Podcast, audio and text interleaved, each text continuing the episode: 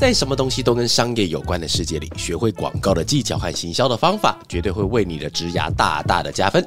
欢迎来到哇咖喱贡，继续为你分享不知道不会怎么样，知道了很不一样的广告大小事。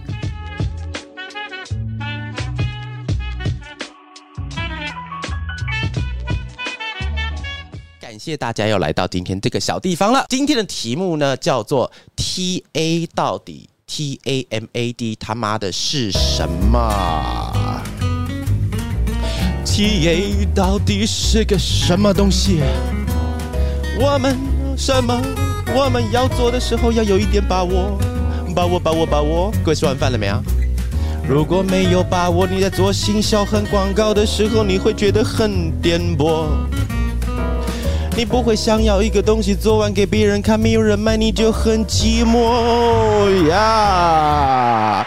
好了，感谢大家要来到这个地方啦。那如果你是在 Clubhouse 里面听到的话，那你可以随时举手。那如果你是在 Podcast 的叫做哇咖喱贡，里面听到的话，有一件想要分享或者非常想补充的话，可以到我的 IGG 上面来做询问哦。好，这次我们的共同的 Speaker 一样有，因为疫情在远方的很。嗨，大家好。嗨，那好了，那今天我们来聊的那个题目呢，叫做 TA 到底是什么东西？Target Audience 它的就是它的英文叫做 Target 目标 Audience，叫做消费者或者叫做族群，叫观众，随便你哈。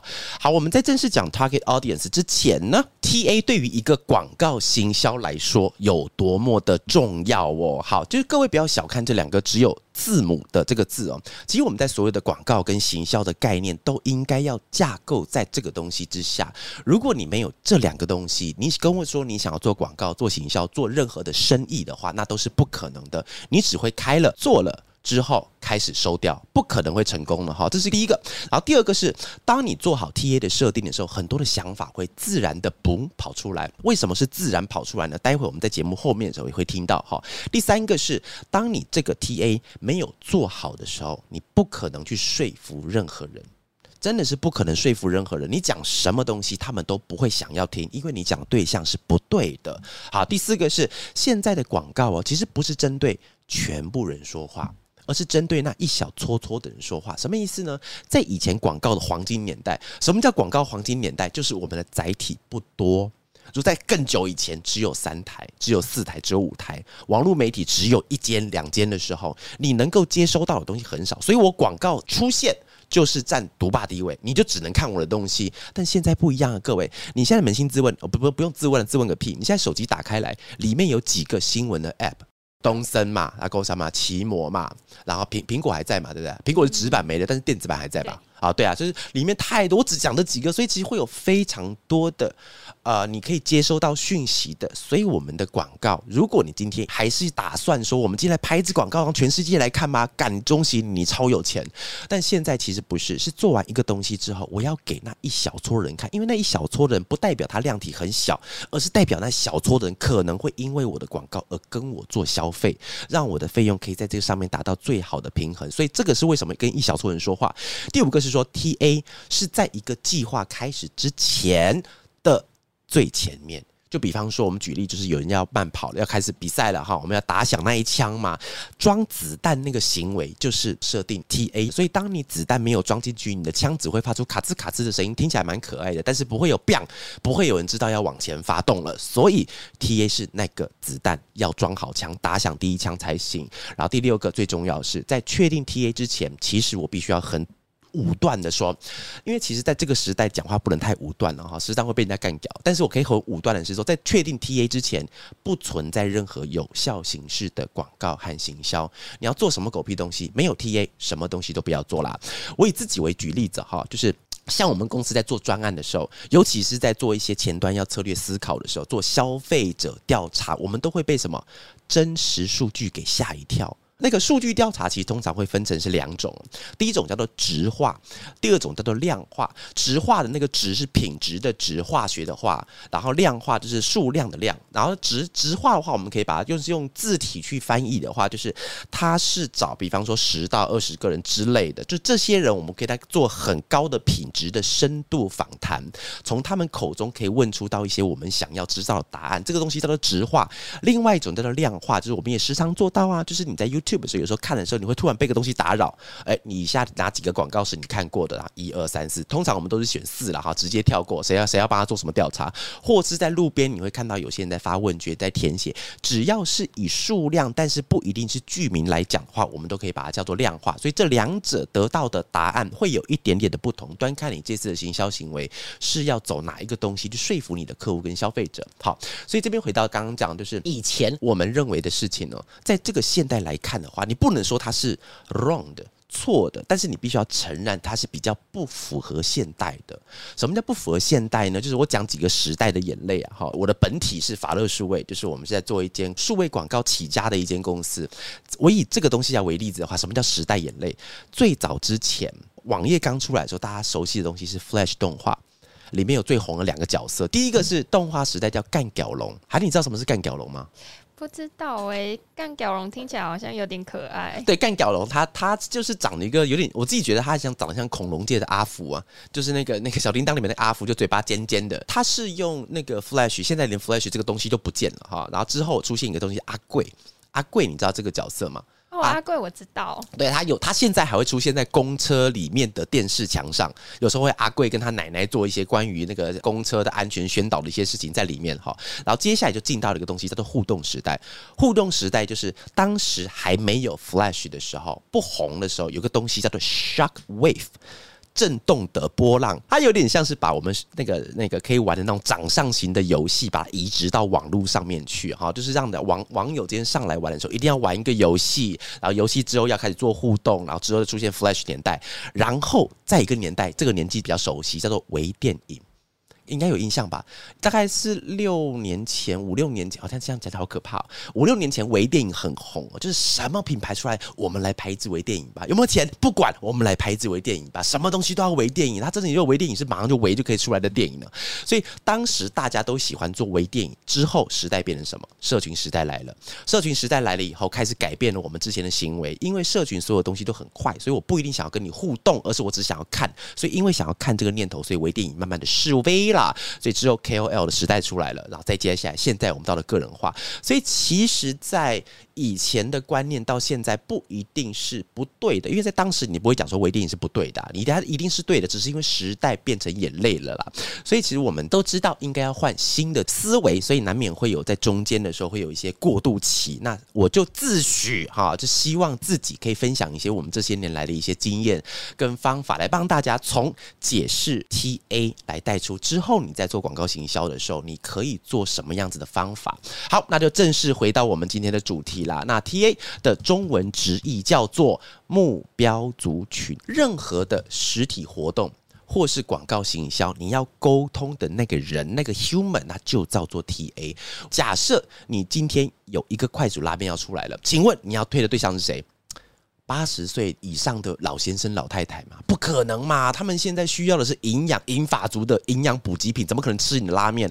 重点来了，你的快煮拉面要卖给的那个人。那个人对象就叫做 T A，所以这边也可以知道，就是当你卖不对的时候，你的产品会死，原因就是这样。如果我们出一个泡面啊，封面都是一些那种什么小朋友的画面，都很开心，那在大自然上奔跑，鬼才会相信的那个东西，怎么可能吃的会很有营养？然后这第一个，第二个是我们不单指实体哦，虚拟的线上服务的对象，我们也都称为 T A。比方说好了，就是刚才我讲实体活动，我们去买的时候，我知道你是谁，但是现在各位应该有印象吧？就是尤其现在网络购物已经爆。炸了嘛？所以当你在点选一双鞋子的时候，恭喜你，在接下一个月之内，你会不断的看到跟鞋子有关系的广告。这个东西其实也称为叫一种 TA，你是一种虚拟的 TA。我不知道你是谁，但是我知道你做了哪些事情，所以我跟着你。给你东西看，所以在虚拟的服务上，你也叫做我的 TA，所以这也是为什么解释 TA 这么重要。哎，聪明的各位，你有没有听出来了？其实所有的沟通对象，尤其是我们认识的、认知的要卖的那个对象，它都叫做 TA，或者是你可以把它称为叫使用者。我再举一个不要这么高大上的例子哈，咸酥鸡摊子、盐酥鸡的摊子，它有没有主要 TA？有哦，各位，如果它是在你家巷口的话，它就一定不是卖给白天上班。他是卖给下班之后嘴巴有点馋，想要看个剧轻松一下的上班族。但如果他今天那个咸酥鸡摊子是在校门口附近的话，他的 TA 就是下课之后在正餐之前肚子会有点饿的小孩子。另外一个是我们今天去到那种东区的小店里面的一些实体服饰店，它的主要 TA 是谁？一些比较时尚的、对年轻的美眉，呃，就是他想要买一些呃衣服，但是又不想要跟快时尚一样，跟大家有可能会撞衫，他就是我们主要 TA。所以这边也带出另外一个点哦，TA 可以分成是什么？主要跟次要。就像这些服饰店，他们要寻求自己的出路，母亲节。什么什么什么节，妇女节的时候，它会出现一些款式比较稍微呃成熟一点点的，单价稍微高一点点，它就是要打一些其他的一些市场，所以这是他们次要 TA，所以主要跟次要也可以搭配着你的任务去任意去移动哈，不要是死死板板的，你抓了一个人就从头卖开来，你买不买买不买买买买不买那个买不买，一直问他，这样不行了哈。然后呢，TA 的设定就很重要了，那但是。这边接下来要讲几个悲剧的事情哈，很多人呢，其实包含了很多的品牌端的客户，他在设定 TA 的时候都会有一点点的误解。第一个误解就是什么？只简单区分年龄跟性别这种太大范围的区间。举个例子哈，比方说我们今天要卖一个泡面拉面，拉面我要卖的，我就要卖十五到三十五岁的男性。好，如果他今天讲出这句话的话，你就把那个筷子折断以后开始戳他的喉咙，不可能嘛？你用这种 T A 区处出来，怎么可能这些区间的人都喜欢吃你的拉面？那是摆明是找死。那第二个是认为年龄、身份加上性别相仿的话，兴趣爱好也都是一样的。举个例子哈，我们就开始假设我们今天有个产品是要联名漫威好了，漫威嘛，好了，年纪小一点，十二岁到四十岁的男性。只要是喜欢运动跟音乐的，他都一定喜欢漫威。这东西也不可能嘛。就是我举个例子，比方说音乐好了，就是当你喜欢一首音乐的时候，我不会把所有音乐都对你讲，古典的、rap 的、蓝调的、爵士的，里面还分成酸爵士的跟正常爵士的，哪一种音乐才是你喜欢的类型的？绝对不可能是因为你喜欢听音乐，你就一定喜欢听所有的音乐。所以这也是我们不能用太普通的方式，从一群人里面很粗鲁的把它切分出。来，这是很多对设定 TA 上面一些误解哦。但是各位，unbelievable 不可思议的是什么呢？很多的代理商甚至是客户，他们仍然是用这种思维去做。所以其实社群，不管是社群还是广告或行销，什么狗屁东西，变化都太快了。所以 TA 的轮廓就算大致不变，我们今天要讲的男生确实喜欢户外。运动比较多，但是你真的不能用太简单的方法去帮他们做区分。诶，人家不一定喜欢美国队长，喜欢美国公主啊，对不对？干嘛一定要喜欢队长？所以其实他们会喜欢东西，不能用以前我们认知的就一个一整坨的，你就是喜欢这个东西，不能用这个方法去跟他讲。所以如果刚才你发生了这个很悲剧的事情，你遇到了这样子做的人，你会看到一个蛮有趣的现象是什么呢？会有以下的几个状况。第一个就是在某个时间段里面。你会看到所有同质性的产品用一模一样的方式在做沟通，诶，有趣啦。第二个东西是什么？甚至是在同一个平台有同样手段跟同样的方法对很多族群沟通。我靠！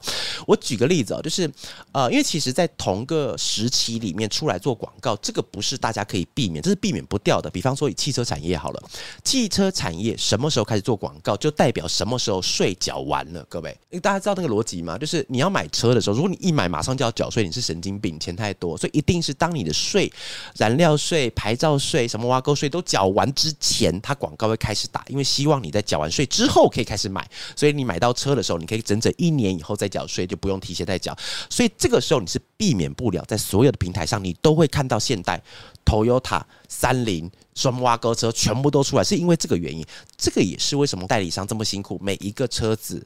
要给他不同的概念，人生二点零啊！你是一个新好男人，我要带小朋友出去。同样一个爱家的概念，可能要生出五十八种的方式，才有办法符合每一个品牌，他要用这个概念。而且别人用过的，我他妈还不能用，丢脸！如果你别人用二点零，人生二点零，那你就用人生三点零。那你看，你肯定会被他的客户干掉。我跟你讲，所以如果你今天没有用一些方法去切分，尤其是 TA 的话，你造成的结果就是你的主题会淹没在所有的主题当中，尤其是现在。的小型电商开始在蓬勃发展的时候，各位，如果你今天上班不爽了，老子不干了，我去开一个小电商好了。尤其你更需要知道你的 TA 怎么设定，不然，举个例子，你今天是卖鞋子。卖衣服、卖袜子，你所有东西都跟别人一模一样的时候，你要怎么卖？你只能把价钱往低，但是别人是大型批发，你价钱往低，你能低到哪里去？你低不下去。接下来你怎么办？回去上班，因为你很多 TA 跟方法是设定错误的哈，所以最后就变成什么？品牌要比拼的是谁的预算更多哈，这个事情就引起广告的负面循环了。就是我的产品同质性很高，所以我没有办法凸显，所以我必须要把预算越调越高，到最后就变成一个死亡漩涡啦哈。好，所以今日回到我们的重点了，就是有三个，就是怎么样让 TA 成。成为我不断修正我品牌跟广告的武器。那第二个事情是在网络社群时代的 TA 的新观念哦，这句话真的很重要。重点是不用向一群不一定对的人沟通。现在 TA 新观念是要向对的那一个人沟通，那个人听懂了。才是可以把我们的广告费、我们的广告行销预算跟广告概念，用最削尖的方式对他说话。所以第三个是，只有正确的使用还有理解的 TA，才有可能让我们的产品跟服务往正确的、正常的方向前进哦。讲了这么多，那我开始讲一些真正你用到 TA 的时候，对你的产品跟服务会有好处的地方喽。好，那第一个是我们现在举例哈，假设你今天是要开发产品或服务嘛，计划开始之前，我们先帮他做一些数据的调查，来当做我们计划。开端的依据什么意思？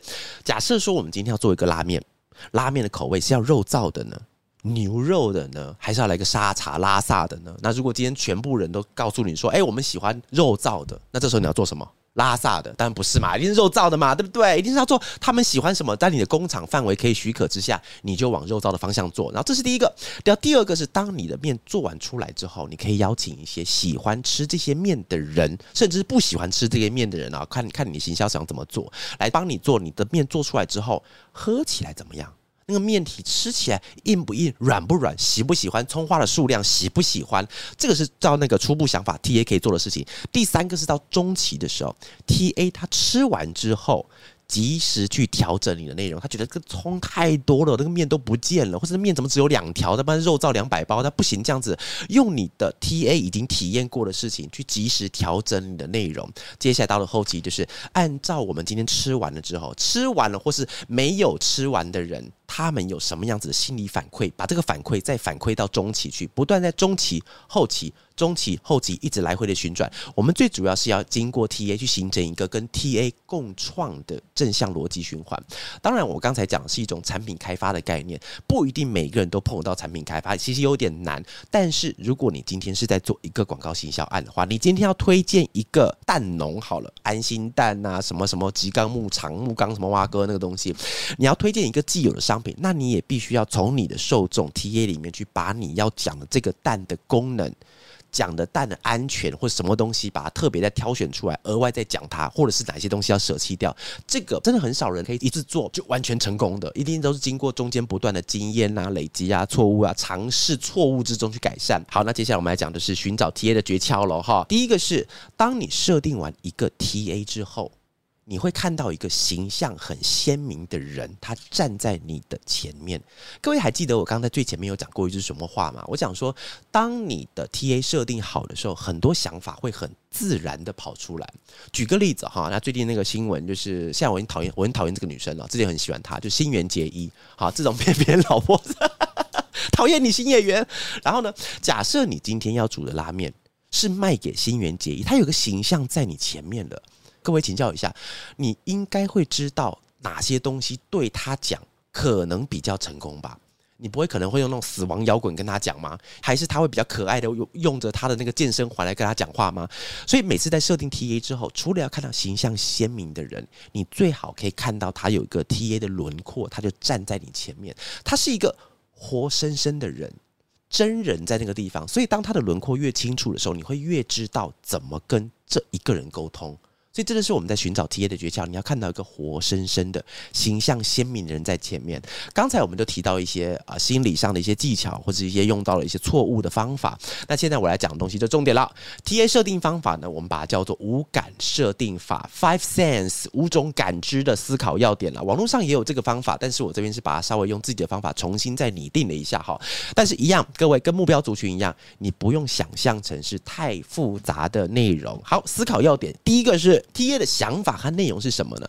呃，我们就简单的来说，为什么叫做五感？就是用他身上的所有的器官可以代表的感知，来当做我们可以把一个 T A 给消减出来的一种方法。第一个是当 T A 的想法跟感觉，就是他们遇到一件事情的时候，今天新垣结衣啊，结衣啊，当他遇到一件事情的时候，他会怎么去思考？他怎么感受？他们期待的是什么？然后他们关注的东西是什么？他们心中的忧虑还有渴望这些东西是什么东西？第二个是在心里面的状态去模拟，还有去揣测。因为我们知道他们心理状态，所以我们才有办法针对他们的心理状态去设计一些行销活动。但记得哦，刚才我提到的是说心理状态的揣测跟模拟，我不是要你站在那边去猜星野太太到底在想什么，你猜是没有屁用的，不会有人知道他真的在想什么。所以你要用这个形象。为主，用他的方式去找你要的那些资料去搜寻。我之前在那个奥美的总监 Amy 跟我们聊的那一集，我有听，我有提到一点事情哈，就是呃，各位在搜寻资料的时候，不知道会不会有遇到这个问题？我想要搜寻一个资料，但是我在 Google 打进去的时候会出现五万条资料，请问我该看哪一个？各位，其实这个应该很多人会遇到吧？那大部分人的习惯就是前面十页点出来以后，其他全部关掉，不管了，我就以前面十页为主。这个方法，嗯，对啦。但这边跟各位建议哦，艾米那时候有分享给我们听，就是说，当你要找资料的时候，你要有一个假定的念头，你再去找。比方说，我认为星野太太她很喜欢玩一些非重量型的运动，她喜欢做这个事情，所以我往这边去找这样子类型，他们是跟这个东西是不是比较吻合一点点？所以你要有一个大方向。你再去找资料去佐证你的方向，但是你找资料的同时，发觉到你的资料是不对的时候，更好把你的资料直接变成你找的对的那个。然后第二个是思考要点二，T A 所听为何？对，就他们的 listen，他们的耳朵听到什么东西了？哈，就是他们在我们在做广告，他们更习惯。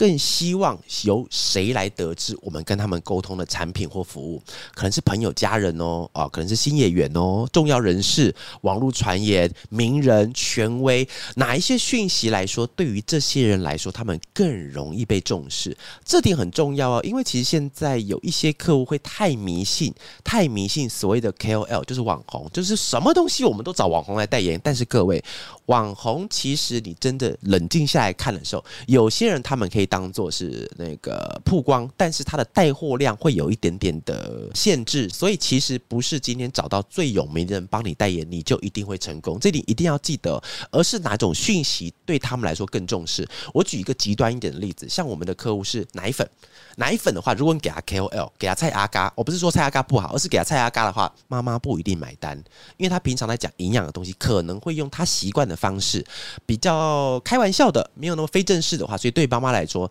他会比较那么没那么的接受，所以他们更习惯接受是谁？营养权威、医生，甚至是护士。然后蔡阿嘎可以出来当做一个问问题的人去问医生，但是不会妈妈直接去问蔡阿嘎，所以他逻辑上是这样子的哈。好，第三个思考要点是 T A 看到什么东西？看到什么东西？顾名思义，就是他们在看或是使用产品之后，他们会说一些什么，跟做一些什么。然后这个地方有个好玩的东西哦，你可以分。公开场合跟私底下，比方说在吃泡面的时候、吃拉面的时候，他在公众场合吃，而且哎，好过瘾啊，吃了啊，很舒服啊，流个汗很舒服。但是在私底下吃，可能不一定是这样子。他私底下吃，可能是要强调他是一个非常那个什么，一定要学韩剧，拿那个锅盖去接那个面，他一定要吃到非常的刺激，那个泡菜一定要加个两坨，他才开心那种。所以，他其实在公开跟私底下是不一样的那个感觉，把它抓出来。第二个是这个产品的哪些特点？会特别吸引到这些人的目光。第三个是说，借由别人看到 TA 使用这个产品，会对 TA 有什么看法？各位，这个也是一种消费理论的哈。我尽量不讲太艰深的东西，就是假设说你今天在用 AirPod。因为其实现在坊间有蛮多的跟 AirPod 长得很像，但是价钱却不用超过一张小朋友的钱也有，所以你是在用那种的牌子，或是在用 AirPod 的时候，你在用的时候，别人看到你在用什么东西，其实也会影响到你跟这个东西之间的关系。所以当我们看到，比方说在捷运上，应该有大家有那种经验吧，在捷运上你看到两个男的，一个男的在看漫画。另外一个男人在看《经济日报》，你对这两个人的观感会不太一样。这就是当你我们在使用这个面的时候，别人会怎么看我？这个东西也是我，也许我们在未来可以在广告拿出来使用的哈。接下来我们到思考要点四，T A 的痛点啊，痛点。各位，我现在手上有一杯咖啡。好，有一杯咖啡，这个咖啡能够解决这个消费者的什么需求？比方说，我今天要买的需求就是我平常没有被满足的需求，就是我想喝高品质的咖啡，但是 Starbucks 太贵了，我买不下去。所以 Seven Eleven 咖啡出来的痛点就是，我跟星巴克用的是同一种豆子。我们是同一间代理商，我们出了咖啡，但是我们价钱只要三分之一。所以各位记得痛点的时候，你要把他在意的那个点，我抓的点是娃娃想要喝 Starbucks，所以滴滴咖啡就讲说我是 Starbucks 的豆子。然后第二个是说，当他们在使用我们的产品的时候，会遇到怎么样子的限制跟困难，这个也是痛点了。然后所以。参考的点就是我们刚刚第一个提到的思考的心理状态，去设想一下，现在星野太太或是野原太太哈，他们的恐惧、困惑。哪一项会阻碍他使用我们的产品？比方说，他们俩刚新婚嘛，新婚的话，可能就是呃，会大量出去吃，或者是太太会煮一些爱心料理，所以泡面可能会在最后面才会出来了，哈，就不知道煮什么东西的时候，所以也许健康营养是他们的痛点的时候，那也许我们在做广告时讲说，哎，我们泡面本身。搭什么青菜都很好搭，什么东西搭进来万用，就像是一个有营养的白米饭，只是我们的白米饭更香。类似像这种东西，就是阻挡它可能是在心里会觉得它有点不一样这样的一个痛点。好，刚刚讲到痛点讲完了以后，到思考点第五了，T A 想获得是什么？这也是最后一点呢，就他们使用我们的产品是为了什么？他想要获得是什么？想要再获得新演员多一点的爱吗？讨厌，顾名思义啊，就是他们在使用产品的时候可以获得哪些的好处？而且好处可以分为两种，一种叫实体的感受，跟心理层面的感受。真的在半夜睡觉前吃一碗那种拉面，实在是有够爽的。那里面再加颗蛋，加一点肉片的话，Oh my god，太棒了！实体的感受，或者是吃完之后，我要强调的东西是在外面飘着大雨。哎，大雨不会用飘哈，下着大雨，然后寒风嗖嗖的时候，我在房间里裹着毛毯，看着 Netflix 吃一碗拉面的时候，拉面就算不好吃，我心里也觉得暖暖的。所以其实你到底是要强调实体还是心理层面的？是 T A 想要获得什么东西？所以你刚才把这五点都罗列出来之后，你会出现一个很清楚的一个 T A 的轮廓形象。所以 T A 它就是一群看起来不同的人之中，那些在本质跟需求表现上。很相近的群体，重要事情说三遍，我只讲两遍半就好了。T A 是一群看起来不同的人之中。那些在本质跟需求表现上很相近的群体，所以注意哦，我们刚才讲那个 TA 一定要设定，对不对？但是请记得一下，TA 设定要更新，不要一直用相同的侧写。以我自己为例的话，我大概两小时前跟两小时后，我的思考就已经有一点点不一样了。你更何况一个消费者真人是用年来算的话，一定什么东西都不一样了。好，接下来在最后一个 part，我帮大家举个例子哈，真实案例。为什么我今天一大一直要讲快煮拉面，就是因为我之前。做了一个快煮拉面的一个客户，多年前我有个客户叫快煮拉面嘛，他产品是一包。一百多块的快煮拉面啊，老实说，其实一百多块以现在来讲不会算太贵了，因为现在很多拉面比它更贵。然后包装的设计是偏向比较简单的，不是那种很精致那种素雅，不是那种台湾 Can Help 那种很洗练那种，是比较简单的，比较像妈妈那一种包装了。然后呢，它的快煮拉面呢内容比较多，它的面条物比较大块，一般人可能是比较偏向两三寸那种大小，但是它是更大一点点的，所以客户认为变成聚会的时候，你可以彼此分享的一种食物。然后接下来它它的那个 brief 是。他们的 T A 一开始设定客户是设定二十四到三十岁的小资族，他希望这些族群他们对产品的定位是有格调的，对于生活是够享受的这群人。然后听完了以后，哎，仿佛就是一个很正常的产品 brief 嘛。听完之下没有什么意义啊，这正常来讲，那应该就把 brief 收回家，我们法律开始开工了。但是客户后来补了个袋子，他说：“但是我们这个产品现在卖的不好。”他们一直认为他们那个产品的 CP 值也好，他今天的通路铺货点也好，连货架的位置都争取很好，但是就是卖不好。Why？所以那时候我们听完他们的 brief 之后，我们就把啊 brief 是简报的意思了啊。听完简报之后，我们把资料带回来看，发现几个问题哦。来，各位帮我们先试想一下哈。我们从刚才那个 brief 听到几个问题，就第一个，一百多块钱对于小资族来说，它是一种格调的象征吗？一百多块对于小资族来讲，一定是一块钱一块钱都要滋滋的计较，但是我们讲的不是实际上的金钱价值，而是对于你心理上的影响。一百多块钱其实跟格调还有一点距离。第二个是当小资族他们在聚会的时候，你能设想几个穿的妙龄女子，他们聚会的时候，既然是拿泡面来做聚会吗？莫可怜嘛，所以他们不会带你拉面去聚会。第三个是素雅的风格，这个我们刚刚讲比较简单的风格，跟你想要独立自主的小资女形象是一致的吗？也还是你那个比较适合卖给妈妈族群是不一样的。所以接下来我们把它重新拟定的 TA 设定的策略。当然前因跟后果有很多，我直接告诉你们结论：结论是一个想在工作职场上学习更多。而且发挥自己能力的女生，这是我们帮她新切的。但是各位听完了之后，应该会跟我一样满头问号，一阵苍白。什么叫做工作职场上学习更多，而且发挥自己能力的女生呢？各位，这是我们的结论。但是，请听我怎么把这个结论给引导出来的哈。接下来我会讲一段故事，是真实我们在提案的时候跟客户讲的一个故事。因为 T A 都还是活生生的人，这个人他是这么做事的。当工作忙碌的时候。他会左手拿着早餐，右手继续回工作上的信件。有时他会因为忙过头而错过了这一餐的时间。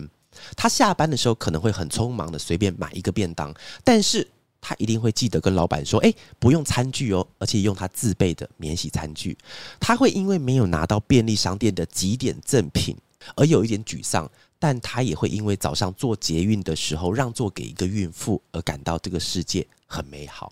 他也许不会说出什么样人生大道理，但他却总能能够知道自己要面对以及要前往的方向是什么。今天他依然笑着面对自己的生活。各位有发觉到吗？从刚才的句子里面，从我那个叙事的方式这样讲下来，其实你在你眼前应该有一个角色。纵使他是是高是胖是矮是瘦不一定，但是会有一个鲜明的人，他在做着我刚才讲那个故事。这个人就是我们今天讲了半天的 T A。所以，当你在重新拟定 T A 的时候，你要确定他的样貌是真实的、立体的。你要感受到他遇到一件事情的时候，他会怎么想？他听到什么？他看到什么？他想要怎么说？当你的 T A 有鲜明轮廓的时候，你会怎么样？你想法就冒出来了，你自然会知道透过怎么样子的图文、怎么样子的文章、怎么样行销方式、怎么样子的广告来营造能够打通刚才他的沟通讯息。所以这是我们今天要讲的 T A 的轮廓要去怎么去就切发出来。好，那进到我们的最后一个 part 啦，我自己最爱的一个 part。咻，T A 真的很重要了哈。好，到底什么是 T A？是我们做广告行销的时候一堆数字集合的代表吗？还是只存在于内容调查上的书面资料？我更喜欢把 TA 称作是一个人，不是一般我们遥不可及的对象，也不是只存在于教科书里面的角色，而是一个真真实实就活在我们四周的一个人。他们是一群人当中一种独特的存在。而那个独特点，就是做广告的我们应该要去试图去找出来的，去和广告要沟通的主轴结合到我们鲜明的、立体的他们的喜怒哀乐之中。只有当你精准的抓到你的 TA，才能够让你的产品跟服务往正确的方向前进。好，最后要感谢。楼下的所有的朋友，啊感谢讲者，但是最要感谢的都不是我们，而是愿意现在在疫情严峻的时候还坚守自己的岗位，或者是在家 work from hell 的你们自己。建议太大的动作会很奇怪的话，你们可以在心里面给自己一点鼓励哦，因为你们愿意听这些广告行销，尤其是跟 TA 相关的一些硬知识和内容，相信你们对于未来的工作都有一定的想法和憧憬，给自己一点掌声吧。也欢迎和期待大家以后来到广告行销业，有一天我们也有可能在这条路上相遇哦。如果早上、中午、晚上没有见到你，早安、午安和晚安。In case I don't see you, good afternoon. Good evening and good night, everybody. Bye bye, long.